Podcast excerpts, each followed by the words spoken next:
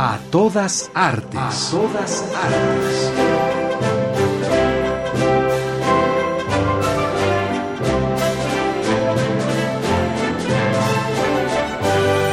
¿Y aquel pequeño árbol? ¿Cuál? Aquel, el más pequeño. Revista Radiofónica del Instituto Nacional de Bellas Artes y Radio Educación.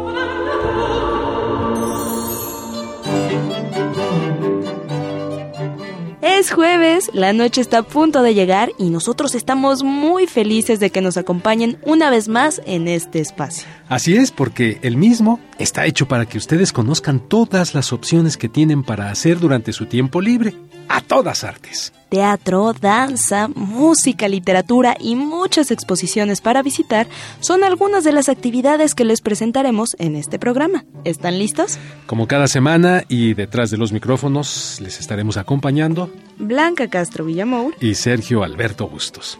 Los saludamos a nombre del Instituto Nacional de Bellas Artes y de Radio Educación. Quédense con nosotros.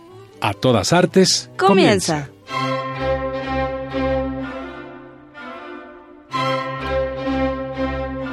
Cultivos, la nueva exposición en el Laboratorio Arte Alameda. Pronto escucharemos a Giacomo Puccini en el Palacio de Bellas Artes. Ferdinando Sciana nos mostrará algunas de sus fotografías en Lux in Arcana. Parte de la obra reciente del artista Francisco Toledo está en el Museo de Arte Moderno. ¿Sabes qué es la ópera a la italiana? Acompaña a la Orquesta de Cámara de Bellas Artes. El nacimiento de una obra a través de las manos de Jiménez de Heredia. El trabajo de Gilberto Esparza, premiado recientemente a nivel internacional, estará a partir del 18 de noviembre en el Laboratorio Arte Alameda. Cultivo será el nombre de la exposición, un proyecto que involucra biología, robótica e ingeniería para hablarnos del modo en que la ciencia, el arte y la manera en que imaginamos el futuro se entrecruzan. Una muestra que definitivamente nos invita a reflexionar y de la que a continuación conoceremos más detalles. Acompáñenos.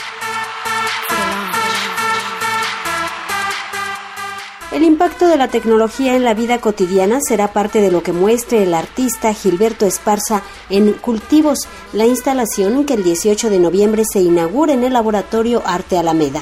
Tecnológicamente pues, es un proyecto que busca eso, ¿no? Eh, sobre todo en, el proyecto de plantas autofotosintéticas, que es más como una, una especie de organismo que vive como en simbiosis con otros, otros seres y en conjunto eh, eh, mantienen un, un, ecosistema en equilibrio, se está generando energía y están pasando muchas cosas, ¿no?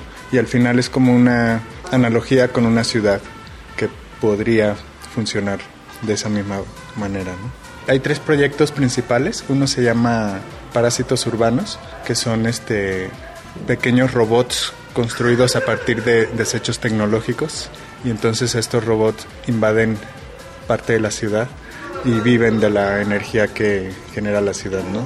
algunos viven en los cables del tendido eléctrico y se roban la energía de la ciudad. Vamos a soltar uno de, estos parásitos aquí en el centro. Plantas nómadas. Luego hay otro segundo proyecto que se llama Plantas Nómadas y es un, es un robot que es híbrido entre máquina, eh, microorganismos y plantas. Entonces este robot lo que hace es vive en la, en la ribera de los ríos y busca su alimento, ¿no? Tiene todo un sistema eh, autónomo, entonces tiene, con varios sensores busca el agua y recoge el agua contaminada. Luego esa agua la, la, procesa y hace que las, las, las bacterias biodegraden el agua, la limpian y se la dan a las plantas que viven sobre el robot. Y en esos procesos metabólicos genera electricidad y parte de la, energía que se obtiene de las bacterias alimenta al robot. Las fronteras del, de la vida se empiezan a ampliar más o a ser más difusas. La naturaleza. Más que todo es entender cómo es la, la vida, eh, conocer bien cuáles son los, los mecanismos simbióticos que generan unos organismos con su entorno y a partir de eso eh, nos inspiramos para Entonces hacer que eso suceda gracias también con esta, esta mm, relación entre, entre el robot que lo que hace es conseguir el alimento y hacer que eh, se active todo, todo este mecanismo. ¿no? Laboratorio Arte Alameda. esta exposición se va a inaugurar el, el, 18 de noviembre y va a haber paralelamente varias actividades como, eh, bueno, yo voy a dar un, un taller de, de, arte y tecnología eh, en el que vamos a construir celdas de combustible microbianas para generar energía a partir de bacterias. Eh, vamos a, hacer una presentación de un libro con estos tres proyectos y bueno, va a haber varias charlas, visitas guiadas y bueno, ya lo verán en la programación. Entrevista a todas artes, Verónica Romero.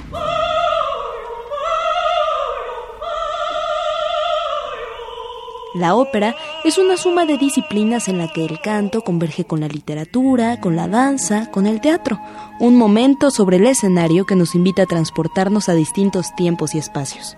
Tosca es una ópera en tres actos con música del compositor italiano Giacomo Puccini, con libreto de Luigi Illaca y Giuseppe Giacosa la cual se estrenó en México hace 114 años. Y volverá, Sergio, volverá a deleitarnos en el Palacio de Bellas Artes a finales del mes de noviembre con grandes músicos y cantantes en escena. Vamos a escuchar la siguiente entrevista. En ella podremos conocer cuáles serán las fechas y, claro, las sorpresas que nos esperan.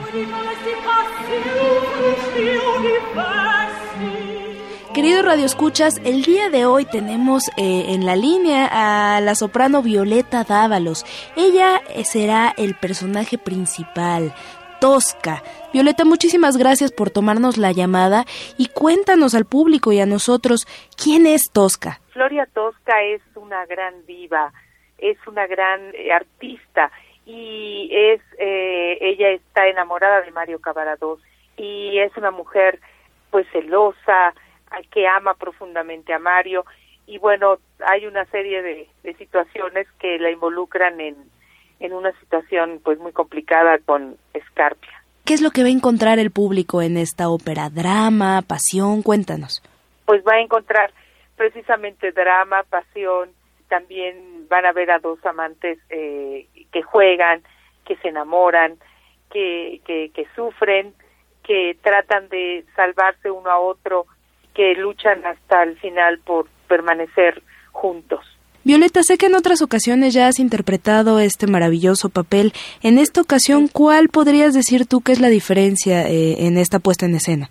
Siempre es un vestuario diferente, una producción, un director de, de escena y pues todo eso marca siempre una diferencia, aunque la música y el compositor sea el mismo, tú el trato con tus compañeros, el que los cantantes sean diferentes a, los de la vez pasada, eh, siempre el contar con nuevos compañeros fantásticos eh, siempre hace que, que todo sea una energía diferente y eso es lo, lo bonito de la ópera, ¿no? Que, que, que, verla en vivo es fantástico. Dinos, por favor, ¿qué es lo que va a, a encontrar el público? ¿Por qué tiene que ir el público a ver esta ópera? Primero va a encontrar una producción nueva, totalmente nueva, con vestuario de, de la maravillosa Tolita, que siempre, bueno, yo admiro mucho su trabajo, la puesta en escena es de del maestro eh, Luis Miguel Lombana, la dirección eh, musical es de Serva Dinich.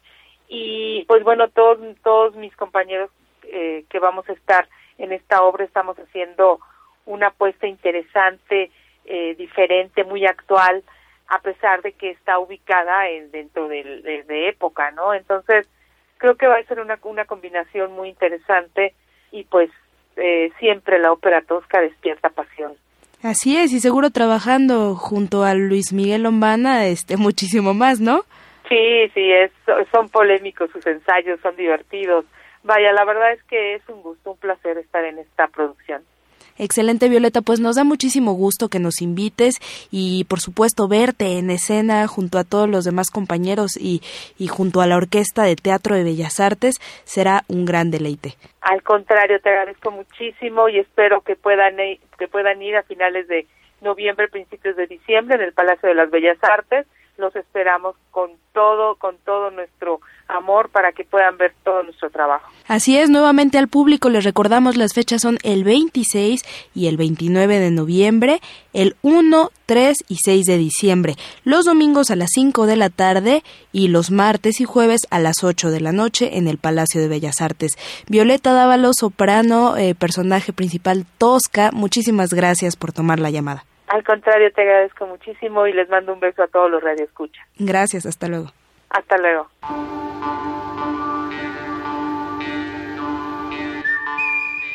Las imágenes son fragmentos de la realidad que nos llevan a pensar en otros momentos históricos y a conocer tradiciones de otros lugares. Las imágenes de fiestas religiosas de Ferdinando Sciana, hechas en pueblos de Sicilia, remiten al reino de las dos Sicilias, cuando esa región de Italia y España formaban parte de un solo reino. El Museo Nacional de San Carlos abre sus puertas para que visiten esta exposición y nosotros abrimos los micrófonos para que escuchen el siguiente reportaje sobre Lux Inarcana.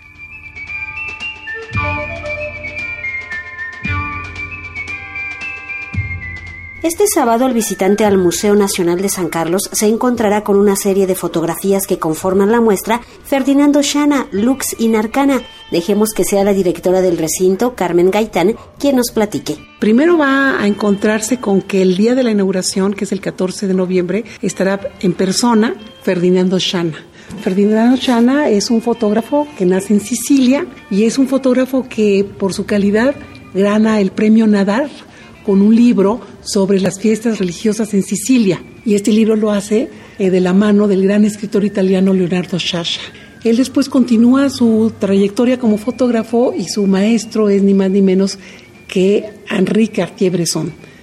Así que vamos a tener la posibilidad de que a este museo, gracias al Instituto Italiano de Cultura y al Instituto Nacional de Bellas Artes, se haya podido traer a este, a este fotógrafo con 26 fotografías que dan cuenta precisamente de las fiestas religiosas en, Sicilia y que pueden perfectamente bien dialogar en la sala barroca con las piezas que tenemos de, pues, de diferentes pintores en nuestra sala.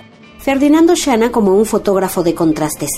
La cuestión es que vamos a tener el ojo de un fotógrafo vivo, eh, adiestradísimo, que ha hecho también fotografía de campo, ha fotografiado la hambruna en Ruana, ha estado en Bolivia, eh, pero también es un hombre que ha pasado por la moda, también ha hecho muchísima fotografía de moda y también ha experimentado mucho la fotografía de contraste en grandes ciudades como Nueva York, eh, los sucesos sociales, el personaje que puede estar en la drogadicción o el hombre que está tirado bajo el en un coche destartalado bajo el puente de Brooklyn, pero también el hombre que recoge una serie de tradiciones de esta Sicilia que nunca lo abandona, a pesar de que él vive en Milán, siempre tiene la Sicilia en su corazón y en su ojo, y entonces la serie de fotografías que nos va a permitir ver, pues es eh, una variedad de temas.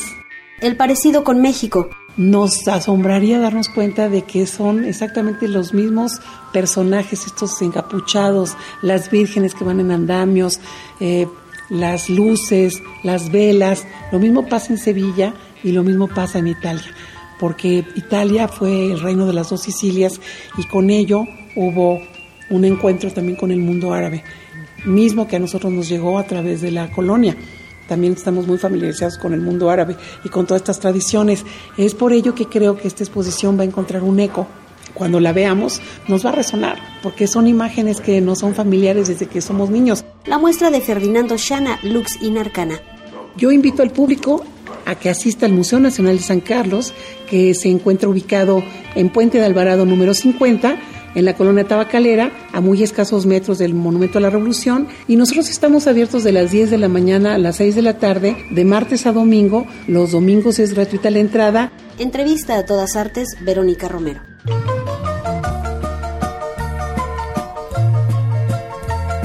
Francisco Benjamín López Toledo, un artista plástico oaxaqueño de gran reconocimiento en nuestro país por su labor cultural y social.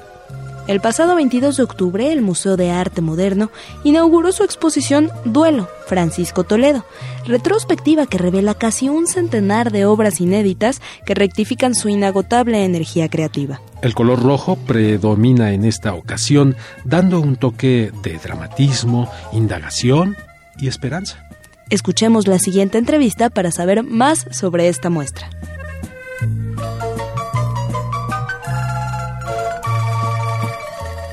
Tenemos la fortuna de contar con la presencia el día de hoy aquí en el programa de Marisol Argüelles. Ella es subdirectora del Museo de Arte Moderno y nos viene a platicar acerca de una exposición en eh, el Museo de Arte Moderno y que trae la obra de un pintor mexicano importantísimo, oaxaqueño, él, Toledo. ¿Qué vamos a encontrar en esta, en esta exposición? Bueno, creo que es una exposición que eh, es como un punto de partida, nuevo punto de partida importantísimo en las revisiones que se han hecho acerca del trabajo de Francisco Toledo.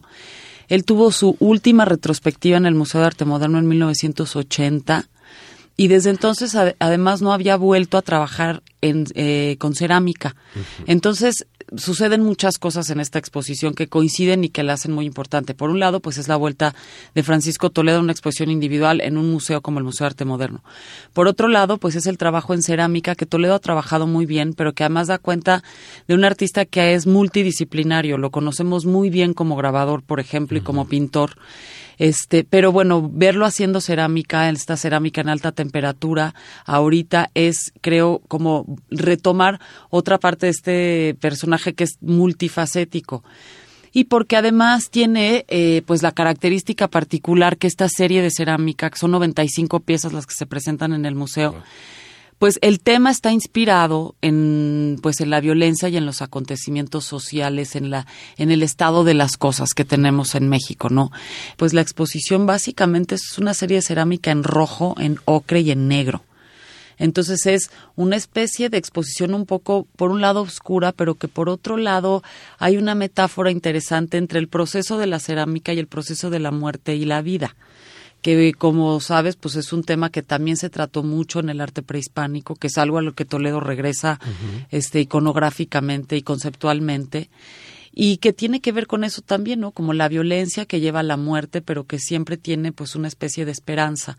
Entonces creo que logra juntar muchísimas cosas, como esta profundidad reflexiva que siempre lo ha caracterizado, así como pues demostrar lo brillante que puede ser también como artista con las manos en cuestiones técnicas, ¿no? A usted que nos acompaña, pues atrévase a internarse en la obra de Francisco Toledo, en la obra reciente, ¿verdad? Así es. En el Museo de Arte Moderno, en esta exposición que lleva como título Duelo. 95 piezas de este artista oaxaqueño. ¿Cuándo abre la exposición? ¿Hasta cuándo va a estar? ¿Dónde va a estar? Sí, la exposición ya está abierta al público. Eh, el museo abre de martes a domingo de 10.30 a 5.30 y la exposición va a estar hasta eh, finales de febrero de 2016. Entonces hay, hay tiempo para verla y sí, lo recomiendo mucho si vale la pena visitarla. ¿El Museo de Arte Moderno eh, está en? En Reforma y Gandhi, en el bosque de Chapultepec. Muy bien. ¿Actividades paralelas? Estamos haciendo un programa, pero queremos trabajar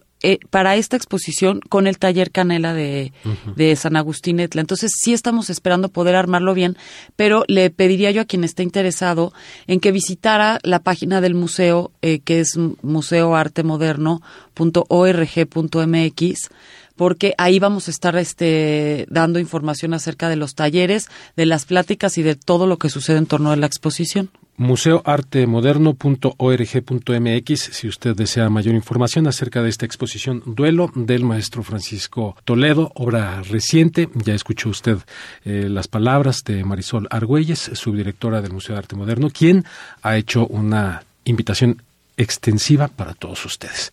Pues muchísimas gracias por tu visita, Marisol. Al este, contrario, muchas gracias. Por allá nos vemos. Claro que sí.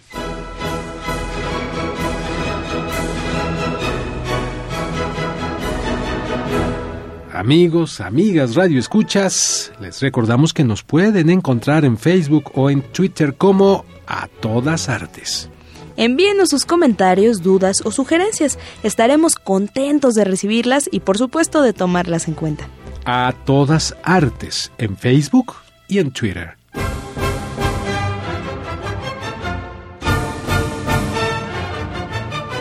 La Orquesta de Cámara de Bellas Artes se ha distinguido por llevar a su público repertorio variado que abarca distintas épocas y compositores. Esta vez Giorgio Proietti será el director huésped del concierto y podremos escuchar una gala de ópera a la italiana con obras de Giuseppe Verdi. Entérense de más en el siguiente reportaje.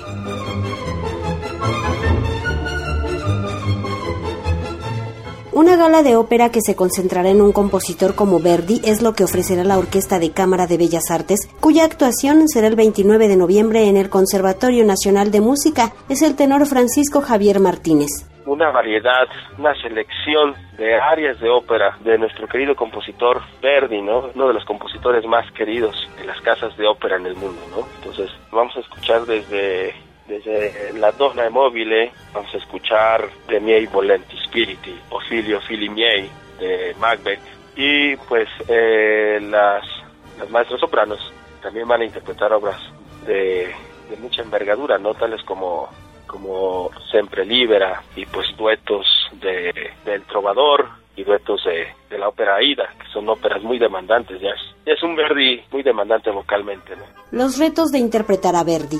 Cantar Verdi implica tener ya, ya haber pasado por distintas formas de cantar el repertorio. Es decir, para llegar a Verdi se necesita haber cantado pues Mozart, haber cantado Bellini, Rossini, porque Verdi, pues digamos que pues llega a la cúspide del repertorio del cantista italiano, ¿no? No hablemos de, de Puccini, pues de Puccini pues es otro estilo, ¿no? Pero Verdi, Verdi retoma mucha, mucho la escuela de canto, del bel canto, ¿no? Entonces, pues se necesita haber llevado un proceso para obtener un resultado con Verdi. Bueno, Verdi tiene una gama eh, extensa de repertorio de óperas y muy conocida, entonces el, el público inmediatamente reconoce aquellos motivos musicales de, de Rigoletto, ¿no? De La Traviata, de Aida, el tenor joven. Me toca interpretar las áreas del, del tenor joven en las óperas de Verdi, ¿no? Él es como la Traviata, como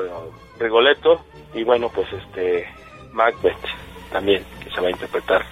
El área de Ofili, Ofili Miei. Entonces, el otro maestro tenor va a interpretar ya ya el, el Verdi más maduro, ¿no? Ya con cosas del trovador, con el famoso Di La Pira, Verdi en el Conservatorio Nacional de Música.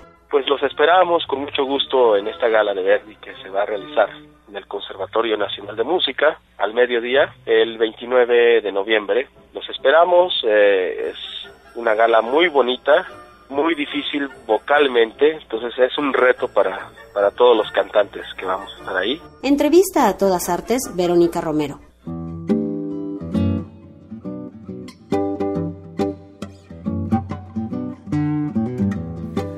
Su intuición y concepción de la vida es algo que distingue su trabajo. La recuperación de su cultura costarricense y de ser con el universo es una característica que podremos apreciar en sus obras. El artista Jorge Jiménez de Heredia estará en nuestro país con sus obras de La Génesis. El artista y pensador latinoamericano ha esculpido en mármol y ha fundido en bronce obras monumentales para museos y lugares públicos. México será testigo de su magnificencia. Un mensaje de esperanza y paz a través de la escultura. Escuchemos.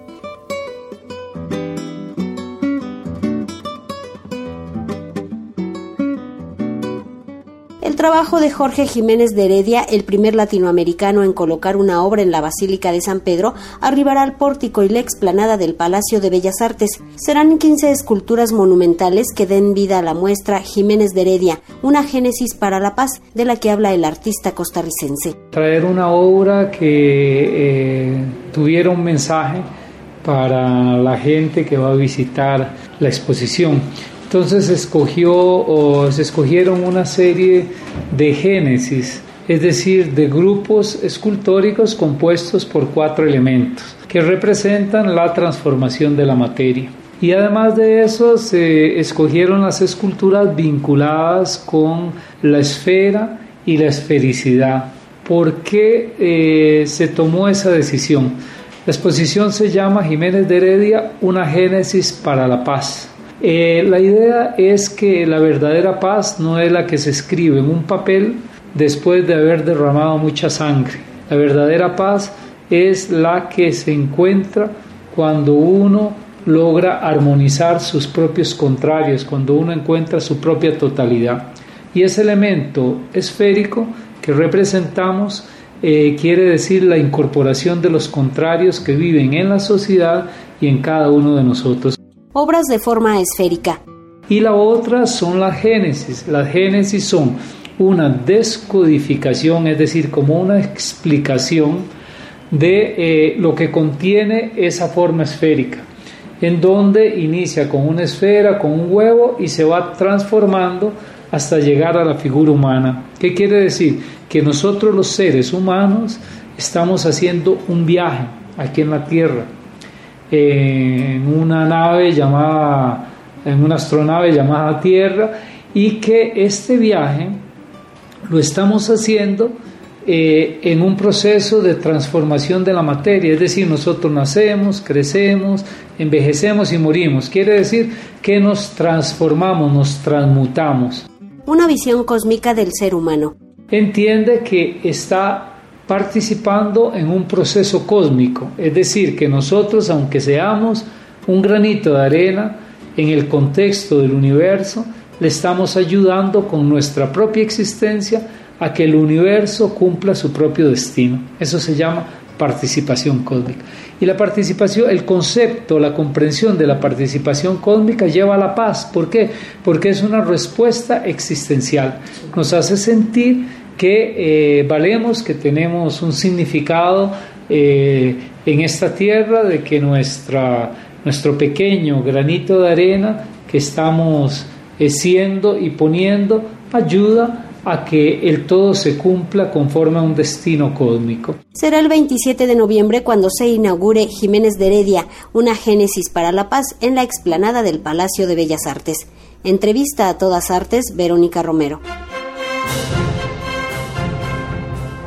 Blanca, pues nos ha llegado el momento de despedirnos. Así es, Sergio, les agradecemos una vez más que nos hayan acompañado y les recordamos que el próximo jueves tenemos una cita en punto de las 6.30 de la tarde. También queremos recordarle que la cartelera del Instituto Nacional de Bellas Artes tiene eh, pues todas las actividades artísticas que el IMBA ha preparado para todos nosotros. Así es, agradecemos muchísimo su compañía, fue un placer haber estado con ustedes y nos despedimos de los micrófonos Sergio Alberto Bustos. y Blanca Castro Villamor. Participamos en este programa reportajes María Elda Flores y Verónica Romero, coordinación y asistencia Ana Monroy, Pro Tools Alejandro Ramírez, todos en una producción de Anabela Solano.